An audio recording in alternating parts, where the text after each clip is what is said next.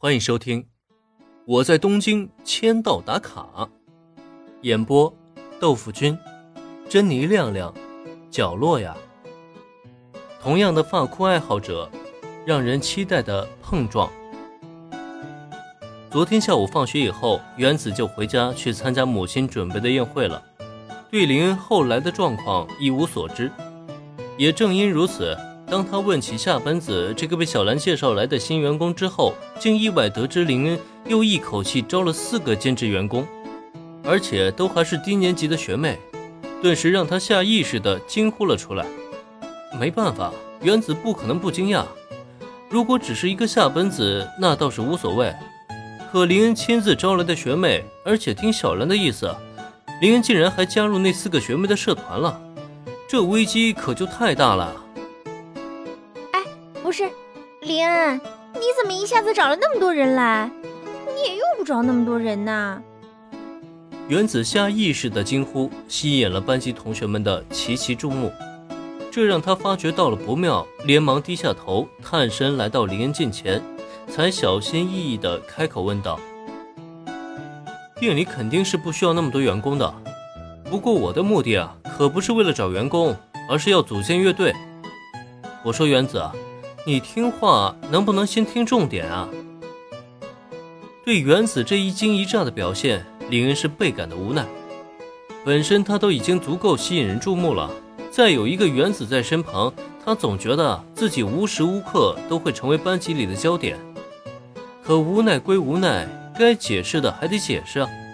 当下呢，他又将自己的计划说了一遍。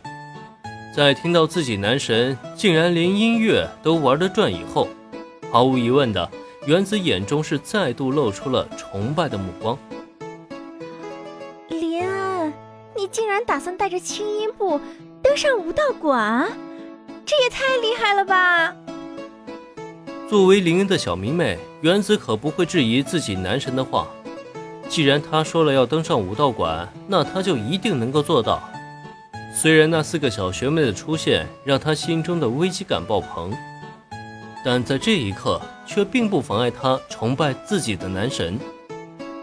如果那天真的到来，我会送你门票，让你到现场去观看的。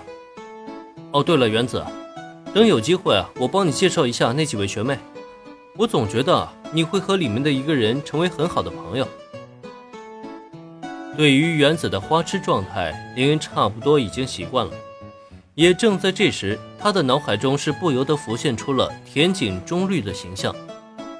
同为发箍爱好者，绿队和原子实在是太像了。同样是大大咧咧，同样是元气十足。也就是绿队不会像原子一样犯花痴，也没有原子家有钱。如果这两位碰撞到一起的话，究竟会产生怎么样的火花呢？林对此真的是非常的期待。啊，成为朋友，什么意思？听到林的话，原子不由得满脸问号。他为什么会跟一个低年级的学妹成为很好的朋友呢？完全弄不懂啊。不过这时，再看一旁的小兰，她却好像听懂了林恩的意思。是田景中同学吗？没错呢。如果是他的话，应该会和原子很有共同话题吧。此时，小兰的脑海中同样也想起了昨天那位田井中绿学妹的模样。明明才刚认识没多久，她却仿佛已经成为朋友那般的与自己相处，真的是和原子很像呢。